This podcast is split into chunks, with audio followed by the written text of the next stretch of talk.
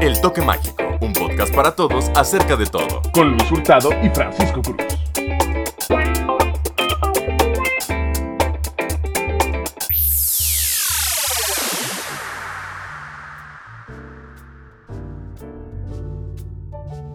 Hola gente querida, muy buenas noches y bienvenidos una vez más a su programa de El Toque Mágico. con sus presentadores, sus favoritos Francisco Cruz. y Luis Hurtado. Presentando el tema del día de hoy que es... No es un tema tanto. Justamente no, no es como un tema específicamente como lo han sido los otros en los que hemos tratado. No de ir tan de opinionólogos, sino de sí sacar hechos y demás para externar la opinión que tenemos. Pero en este caso sí va más enfocado a dar una opinión, a debatirlo, a filosofar al respecto. El tema de La justicia y la pena de muerte. la justicia y la pena de muerte.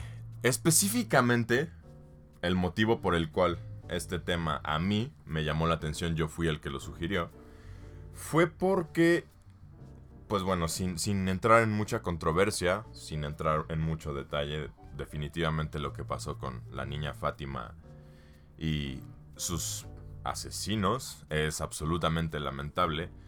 Pero justamente eso, al menos a mí, me llevó a la reflexión de qué es lo que es la justicia por un artículo que vi en el que se está quejando la mujer esta Ingrid, me parece que se llama. La verdad es que procuro no darle relevancia a los nombres de estas personas, entonces solo sé que son asesinos y ya. Pero algo estaba diciendo esta mujer que la estaban tratando horrible en la correccional y que le estaba yendo horrible, que la traían a golpes y demás. Y eso es apenas... sus derechos. Ajá, y, humanos, y ¿no? eso, y eso es apenas en el preventivo, porque todavía no va a reclusorio Al bueno, al bueno. bueno, a la de a de veras, a la casa grande. Y pues nada, justamente yo me quedé pensando, la verdad es que cuando leí la noticia, pues sería hipócrita de mi parte decir que me sentí mal, pero me entró las ganas de debatirlo, de platicarlo justo aquí al aire, además, para la gente que quiera aportar y, y- y reflexionarlo con nosotros. ¿Ustedes qué creen que sea la opción más adecuada para tratar a los prisioneros? Pues es que al final yo creo que la justicia siempre la vamos a buscar de manera muy personal. Ya sea que seas tú el abogado, o seas el abogado en contra, o seas el juez. Eh, a pesar de que sí están contratados para ser imparciales, sobre todo el juez, por ejemplo, que dicta una condena, la constitución sí tiende a ser personal. O sea, no puede ser general porque al final no están tomando en cuenta sentimientos, ciertas situaciones, ciertos aspectos. Por eso siempre el legalizar o no legalizar ciertos aspectos es tanto debate. ¿Me explico? Entonces, la justicia al final, como puede ser para ti, digamos, no, pues, mochenle las manos y ya, ¿no? Y para mí puede ser, no, pues, como, como, como estábamos platicando en, en Suiza, Suecia. Su... Te fallaría si te digo que se- es uno de estos Países Un Bajos. país de escandinavo. estos, ajá, escandinavos bien desarrollados. eh, que tienen sus cárceles súper bien, sin barrotes, inclusive así, como que pueden andar libre por ahí. Es una manera diferente de inserción social y de todo ese proceso. ¿Tú crees que esa sería la manera en que se tiene que regir? Porque justo muchísimos sistemas, especialmente por ejemplo los sistemas americanos, en Canadá es un sistema punitivo. En Estados Unidos es un sistema punitivo y explotatorio. En México es un sistema punitivo, Explotatorio, corrupto. explotatorio, corrupto. mm, tiene demasiadas cosas. O sea, yo he escuchado historias de terror de la cárcel y pues ciertamente no, no es sorpresa que la gente no quiera acabar ahí a decir verdad. Pero aquí va. O sea, estadísticamente estamos hablando de que este país eh, bajo, yo lo, yo lo sé por un documental que les recomiendo mucho de Michael Moore que se llama ¿A dónde conquistamos después? Eh, ¿En dónde conquistamos después? En inglés se llama Where Do We Conquer Next? de Michael Moore, los recomiendo mucho, está en Netflix. ¿Qué conquistamos después? no? Ajá, ¿a dónde nos vamos? No. Y, y lo que está haciendo es ir a varios países como a aprender cosas que hacen diferentes ellos a los americanos, tipo se van a Italia, donde descubren que los italianos tienen como 40 días de vacaciones pagadas al año, más aparte como 28 días festivos extra de- a lo largo de todo el año, o sea, Qué sabroso. y que, ajá, y que tienen diferente tipo de legislación y demás, pues, o sea, un poco abocándonos al tema, la legislación de la justicia, la pena de muerte y el castigo. Estos países creen que la mejor manera de insertar a una persona de vuelta a la sociedad es por medio de una educación, de eh, aceptarlo, eh, darle lecciones humanitarias sobre sus errores, educar a la persona y dejarla que regrese como un miembro funcional de la sociedad. Mientras que en América, y aparte creo en la mentalidad de los americanos en general, y no refiriéndome a los autoproclamados americanos, o sea, los estadounidenses, sino a toda América, nuestra manera, creo, no, de los canadienses no estoy seguro, pero de Estados Unidos para abajo, sí creo que se tiene una mentalidad muy de, ah, ese güey hizo eso, castíguenlo con la peor, así que que sufra, o sea, ¿tú qué opinas? O sea, tú primero, primero personalmente. Pues es que al final, pues personalmente no tengo una opinión tal cual porque siento que depende mucho del crimen. Ok.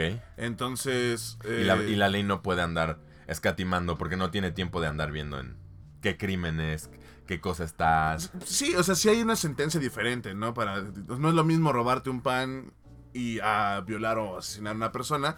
Sin embargo, muchas veces termina siendo eh, la sentencia invertida. Le dan más tiempo al que se robó un pedazo de pan por no tener recursos y dejan libre al que asesinó a 20 personas, ¿no? Yo creo que depende mucho del lugar en donde se basa el sistema judicial, porque tomamos los ejemplos de Italia, de, Suiza, Suecia, el que sea, eh, son países con una demografía muy menor a la nuestra. La cantidad de gente que entra es mucho menor a la que entra en las nuestras. O sea, en una cárcel, por ejemplo, como la de Monterrey, la de Topo Chico y estas cárceles que se sobresaturaron. O sea, porque no es saturarse, pero esas se sobresaturaron. O sea, había gente durmiendo en colgada como Cristo, así en la ventana, de que ya no podían ni, ni acostarse en el piso. Entonces, es tanta la, la cantidad de personas que entran en este sistema penitenciario que se vuelve imposible por la falta de recursos el poder poner un tipo de sistema como los de los de primer mundo. Ok, ahí en torno a lo que piensas que se puede hacer o no, más bien, con el sistema de justicia mexicano. Pero, ¿qué opinas de respecto a estas personas el trato idílico? Nuevamente, aquí que nos encanta manejarnos en el programa con las cosas que nunca van a pasar. Ok, supongamos que Latinoamérica tiene la infraestructura slash capital y están dispuestos sabiamente a invertir en ello para que esto se haga adecuadamente. ¿Qué tipo de programa social serías el que pondrías? ¿Sería el que pondrías tú para la reinserción social de estos criminales? ¿Tendrías una ley que la modificarías en torno, como dijiste, al crimen que se comete? ¿Serías flexible con, por ejemplo, ladrones pero de mano dura con asesinos y secuestradores? ¿Cómo mantendrías tú tu sistema de justicia en tu mundo idílico? Es que, por ejemplo, me quedo pensando y siento que es eh, muy difícil poder dictar una sentencia. O sea, yo, yo me quedo pensando en los jueces y, y por, por, qué un caso requiere de tantas personas para armarse. No, no nada más es el juez y las dos personas las dos del crimen, ¿no? ¿no? Como era antes, que era pones a los dos con el rey y el rey dice, ah, pues él es el malo, él es el bueno, ejecuten este y, y se, se acabó. acabó. Y no, ahora es abogado eh, a favor, abogado en contra, un, un, jurado, o sea, hay diferentes partes que, que, que arman, ¿no? Entonces, eh, creo que es muy difícil poder decir es que eh, él se merece que lo condenen 50 años en la cárcel porque asesinó a sangre fría a tres personas, pero no estamos teniendo en cuenta que a lo mejor esa persona llegó a asesinar a esas personas porque ellas le hicieron algo en contra, o porque la misma sociedad lo obligó a hacerlo, o porque, o sea, tantos factores psicológicos, sociales y culturales que obligan a una persona a corromperse o a hacer actos delictivos, no vienen considerados en un sistema legal. Sí, es, sí. Hiciste esto, te toca esto. Punto. Y por eso es el juzgado y el, el, jurado y el juicio y todas las palabras con J que hay en, en, en esta, en, en este jurídico. rubro. Ajá, entonces me parece muy difícil poder dictar una sentencia. Y sobre todo porque ¿quién dicta que es injusto o no es injusto? Por lo que te digo, si ahorita en este momento entrara alguien y nos asesinara a todos en esta habitación, tú generarías una rabia, un sentimiento en contra de esa persona, que a lo mejor te, haría, te llevaría a cometer actos iguales o peores. Y al final hay alguien que te va a juzgar por eso. ¿Es justo? ¿Es injusto? ¿Tú qué opinas? Opino que existe, a fin de cuentas, un pragmatismo en la vida. Existe lo que es objetivamente mal y lo que existe independientemente de lo que pensemos de ello o no. Eh, para referirme y para explicar mejor mi respuesta, abordo tres términos eh, que los explico también en sí mismos. La objetividad, la subjetividad y la intersubjetividad. La objetividad son los sucesos que existen independientemente de nuestra apreciación, opinión o percepción de ellos.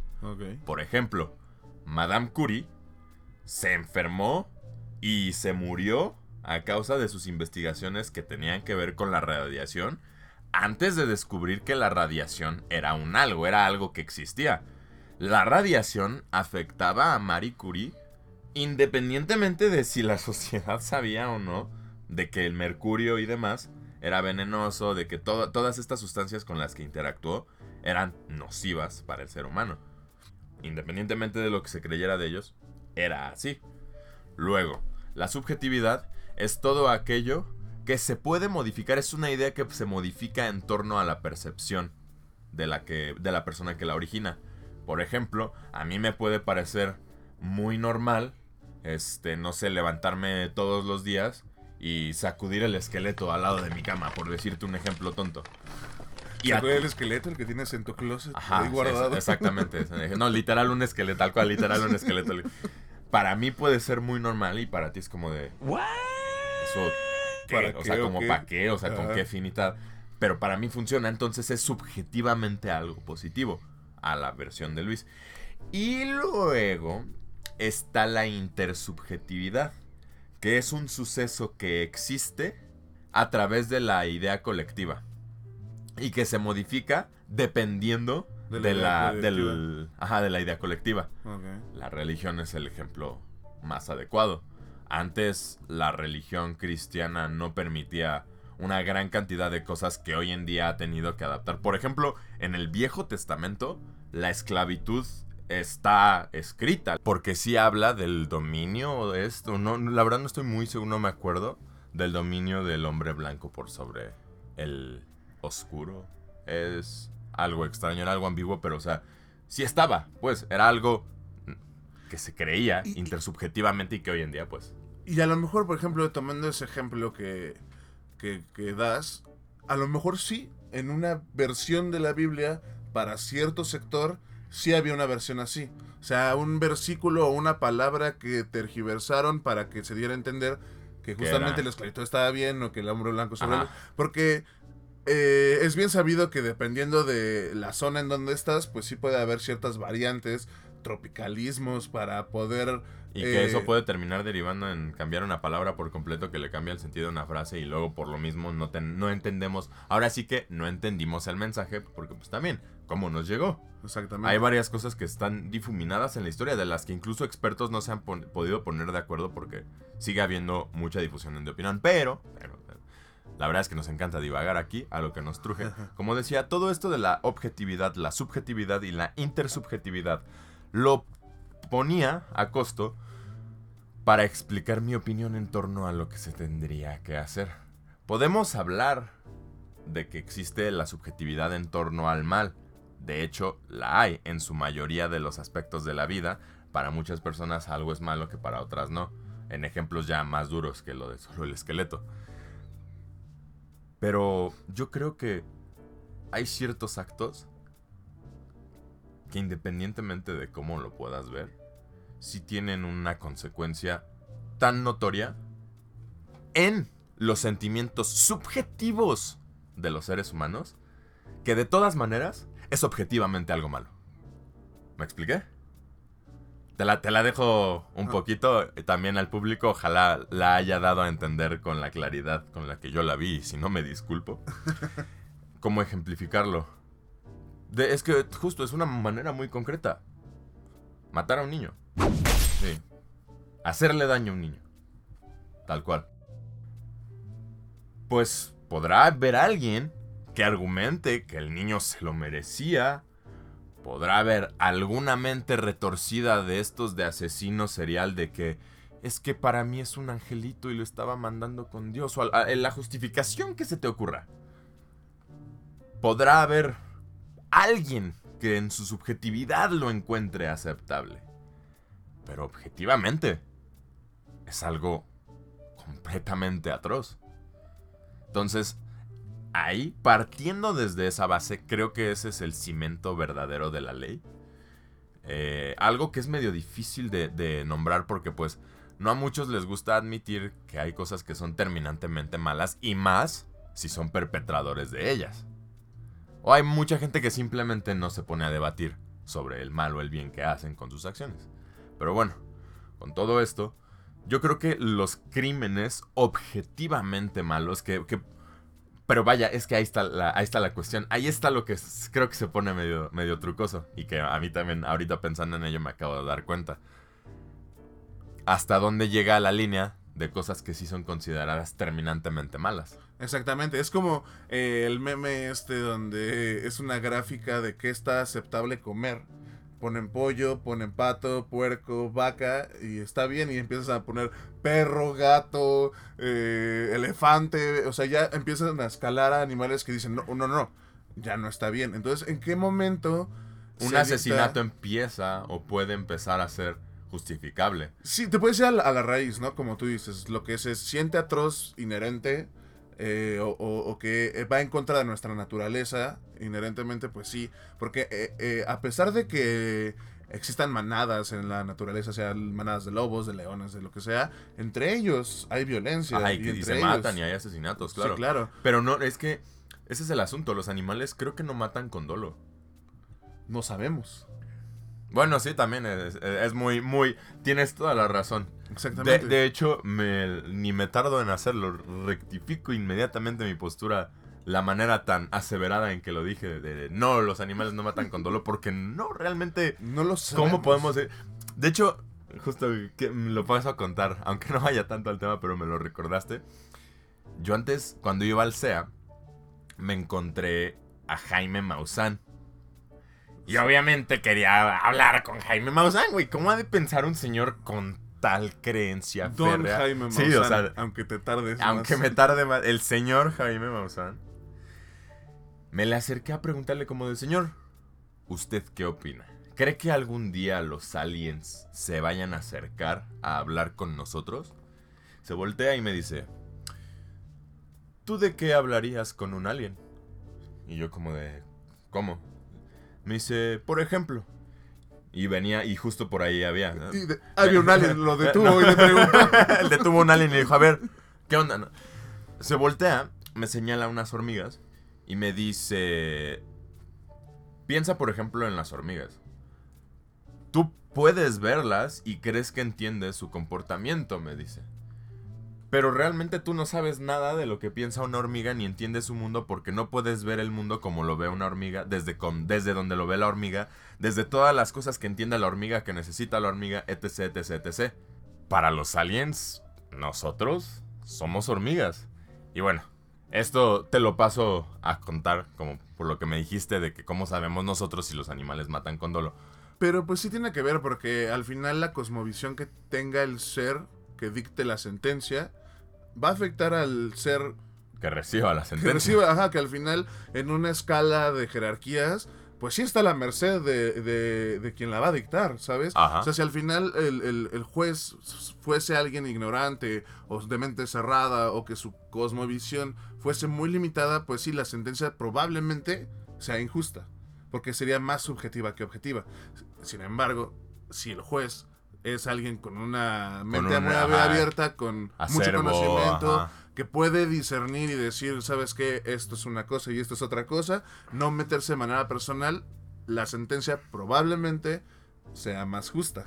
En teoría, la ley para eso es, en teoría, para que justo el juez aparte de decidir, porque creo que eso de la decisión es un asunto muy al estilo de la ley americana, porque creo que hay otros lugares donde el juez más lo que hace es eh, ejercer la ley. O sea, asegurarse de que la manera en que está escrita la ley sea aplicada. Como un mediador, Ajá, más que un más que un dictador un, o ajá, un sí. verdugo, como lo quieras llamar.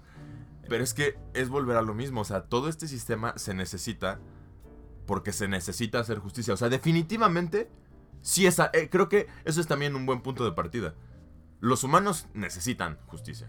Sienten la necesidad de que haya justicia, incluso aunque la mayor parte de los sistemas de ley, de, de justicia, de law enforcement, perdonen mi, mi, mi pochismo, ¿qué sería? Eh, ¿Cómo se dice en español? ¿De poder ejecutivo?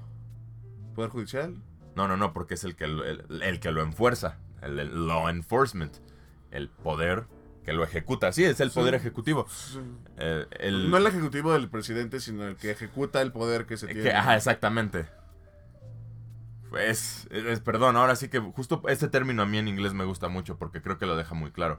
Cuando se refieren a la policía, no dicen the police. La gente promedio del, del mundo de la policía dicen law enforcement. I'm a law enforcement agent. Soy un agente que enfuerza la ley. Sí, que la personifica. ¿no? Ajá, que la- que se embiste con la ley Con y la ley. tiene la, el- la autoridad para poder ejercerla. Exactamente. Que creo, te digo, es la, es la función, según yo, que tienen algunos jueces, más que la de decir, esto es el castigo más apropiado para lo que has hecho. Pero, vuelvo a lo mismo. Vuelvo al tema que, que- que más me tiene latiendo el corazón.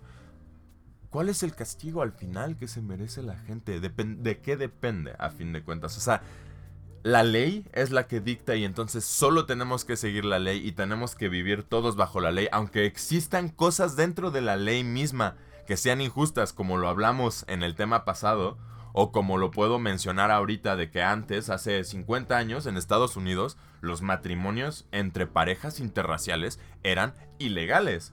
Es algo que pues tú, y yo ahorita decimos como de neta, o sea, ¿de veras existía una ley detrás de ello? Pero es que también es volver al, al otro asunto que eh, medio está ahí entre hilos. La moralidad. No esta moral como aferrada, sino... Pues yo creo que, perdón, yo creo que es más con lo que tocabas de la intersubjetividad con el inconsciente el- y el consciente colectivo. En el momento en el que toda la, todo el colectivo, toda la, la gente que va a estar regida bajo esta constitución o estas leyes, eh, están de acuerdo con que así es la manera en la que vamos a vivir, es que se dictan esas leyes y se establecen. En el momento en el que el inconsciente y el consciente colectivo se modifican por X situación, cierto evento, entonces genera lo que estamos viendo actualmente. Marchas feministas, marchas LGBT, bla, bla, bla, que están siendo, diciéndonos, ¿saben qué? Hace 100 años la sociedad dictaba que así nos veíamos, pues ¿qué creen? Que ya no son hace 100 años, ya es el presente y ahora nuestro consciente colectivo es de esta manera. Y entonces se hacen reformas dentro de las leyes para que se vea como vemos la sociedad actualmente. En 100 años seguramente esas leyes van a volver a cambiar y se van a seguir adaptando a como nos marca este consciente colectivo. Sin embargo, la pregunta real es, ¿este consciente colectivo lo formamos nosotros o nos lo es impuesto? Justo es lo que yo estaba por mencionar, que de hecho nos seguimos saliendo del tema, pero es que eso es lo padre, lo que nos gusta de agarrar un tema random que terminamos derivándole en todas las como acepciones filosóficas. Y en este caso, por ejemplo, lo del consciente colectivo y lo del inconsciente y demás. Pues yo, por ejemplo, como me quejaba en el tema pasado, yo me, me vi obligado a nacer en un sistema económico con el que no estoy del todo de acuerdo. Me beneficio de él, nos beneficiamos del capitalismo, sí. Pero luego la idea de pensar que hay gente que haciendo un trabajo que se parte en el lomo reciben una remuneración miserable, yo eso lo detesto. Yo eso lo desprecio con todo mi ser porque tengo tantitita empatía. Sin caer en hipocresías estas de, de tipo white de estarme tomando fotos con niños indígenas para verme o, la verdad no sé qué tengan en la mente estas personas. Sin estas pretensiones. No, no, no, no, no. Objetivamente, escuchar el salario que le pagan a una persona por un trabajo que yo de imaginarme hacer, prefiero morirme. Yo, Luis Hurtado. Pues sí digo, no manches. ¿cómo puede ser que el sistema esté hecho así? ¿Qué reformas? Justo también, esa es otra cosa de la justicia. ¿Qué reformas deberían hacerse o qué leyes o de qué manera podrían aplicarse los castigos o las venganzas o la justicia necesaria a las personas que mantienen el sistema y a un buen de personas así? ¿Qué justicia Pues- les toca? Porque ahorita solo hemos hablado de criminales pensando entre comillas de los criminales estos de el malandrito que agarran con una pistola en, eh, en una combi del Edomex o cosas así. O sea, es como me imagino el, el ladrón o el delincuente en el que estábamos pensando. Pero, ¿qué otro tipo de delincuentes hay? ¿No crees que también existan delincuentes morales, por ejemplo? Morales. Que, deberían como ser... Julian Assange. No, porque justo yo creo que al contrario, Julian Assange es lo opuesto. Ese güey es un delincuente legalmente a los ojos de Estados Unidos, pero un delincuente moral no en lo absoluto porque está revelando las turbias cosas que tienen ahí de trasfondo. Ahora sí que si no diera al gobierno estadounidense, todos los gobiernos esconden secretos y todos los estados están podridos en, algún par- en alguna parte de sus núcleos. Si no, pues no podrían mantenerse como se mantienen administrando a estas personas en Pues posiciones favorables. yo al final creo que tiene mucho que ver con el tema que tocamos la semana anterior. eh, la estructura gubernamental, económica, social. Para poder mantener esa estructura, el sistema judicial tiene que funcionar a favor de esa estructura. Entonces, si al sistema capitalista le conviene que haya un mar de gente pobre para poder mantener la riqueza de los de arriba, no le va a convenir a ese sistema que su sistema judicial, vale la redundancia, eh, se vea favoreciendo a los pobres. Ajá. ¿Sabes? Entonces, si somos, digamos, un millón de personas y solo alcanza para que la ley sea justa con 100 de, eso, de ese millón, son solo 100 personas, todos esos que quedaron fuera, no es su culpa realmente que sea injusto el sistema con ellos. Simplemente No, que pero el es- sistema no, es, no quiere ser justo con esas personas. Eh, No, no, no está diseñado para hacerlo. Así de sencillo. No, no contempla a estas personas porque es un sistema de ley, no de moral, no de bienestar, no de eh, humanidad. Yo creo, es, creo que es el mejor término. Humanidad, porque a la humanidad lo que nos hace seres humanos es nuestra capacidad de ser seres pensantes. Nuestra inteligencia. Lo que sí nos distingue muy, muy evidentemente de los otros seres en la Tierra. Aparte de todas las otras cosas, como lo de los pulgares oponibles y este asunto de que nosotros, si no, no parece que estemos adaptados a sobrevivir, etc, etc, etc. En Sí, este pues mundo. justo como lo hablamos en uno Ajá, en un otro de los anterior. temas. Justamente, pues es que de eso vamos. Todo va es- es- es lo que traemos en el corazón y por eso estamos haciendo el podcast, porque es lo que nos vibra actualmente. También en, en esto que dices de la humanidad, tiene mucho que ver en qué momento se acuñó el término de humanidad. Porque todas nuestras eh, sistemas judiciales son... Nuestra constitución es de 1917. Eh, la Segunda Guerra Mundial fue de 1930 y tantos. So, el Tratado Humanitario y la ONU y todo eso fue creado mucho después de nuestra constitución y de la mayoría de las constituciones de los países antiguos, por así decirlo, ¿no? Países que ya fueron independizados hace varios siglos, no de los que se independizaron apenas en este en estos últimos. Entonces, en el momento en el que se acuña la humanización, el término de, de humanización o de humanidad o de ser humanitario, Ya había muchas leyes instauradas que no consideraban ese término. es Exactamente, de entonces ah, para nosotros sí es muy de, pues sí es muy obvio que eso sea humano o que de esa manera no se comportaría un humano, pero hace 300 años Era había normal, sí. esclavos y era muy normal y era muy humano tener a tu esclavo. De hecho, eh, había cosas que para nosotros serían atroces y que para en ese entonces hacerlas era muy humano, ¿no? Entonces... eh, Era incluso lo, lo, eh, ay, lo pío, lo righteous. eh, Sí, lo, lo establecido, lo bien visto por la sociedad, ¿no? ujú. Entonces, eh, creo que sí, sí va cambiando mucho dependiendo de cómo nos establecen. Y repito la pregunta: el, eh, ¿nuestro inconsciente o consciente colectivo se dicta porque nosotros evolucionamos o porque alguien nos lo impone, haciéndonos creer que nosotros lo pensamos por nosotros mismos? Pues yo creo que es una cuestión bastante interesante con la que se van a quedar en esta ocasión. Y, y de hecho, me atrevo de decir que el tema aún no termina. Todavía no, no hablamos a fondo de otras posturas y cosas que pensamos tanto de la justicia. La pena de muerte ni la tocamos, Ni la mi rey. Así que los vamos a dejar con eso pendientes por esta transmisión. Esperamos que les haya gustado tanto de Braille y Desvarío porque pues es de lo que les vamos a estar entregando. Y pues eso, gente querida, muchísimas gracias por sintonizarnos. Eh, ahí tenemos ya varias cosas interesantes que han ido surgiendo. Muy complacidos, la verdad, de lo que estamos haciendo. Esperamos que les esté gustando muchísimo. Esperamos que lo estén pasando bomba. Nosotros, la neta, lo pasamos mucho. No se olviden compartirlo. Eso. Rolar el video eh, de YouTube, darle campanita, dedito arriba, suscribirse al canal y pues comentar, ¿no? Eh, decirnos si les parece nuestra opinión, si no, eh, ustedes qué opinan.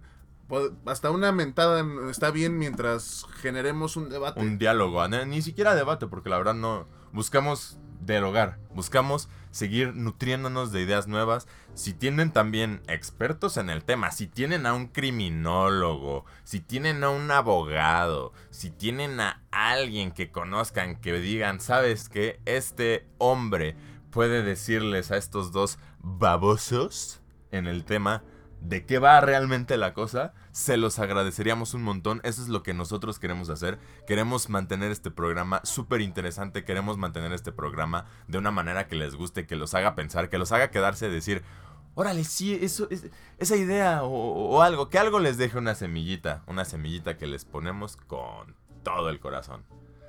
Y pues bueno, creo que no hay más que decir. No hay más que decir entonces. Eh, esto fue el toque mágico. Yo soy Francisco Cruz Yo soy Luis Hurtado. y nos vemos en la próxima edición. Hasta luego.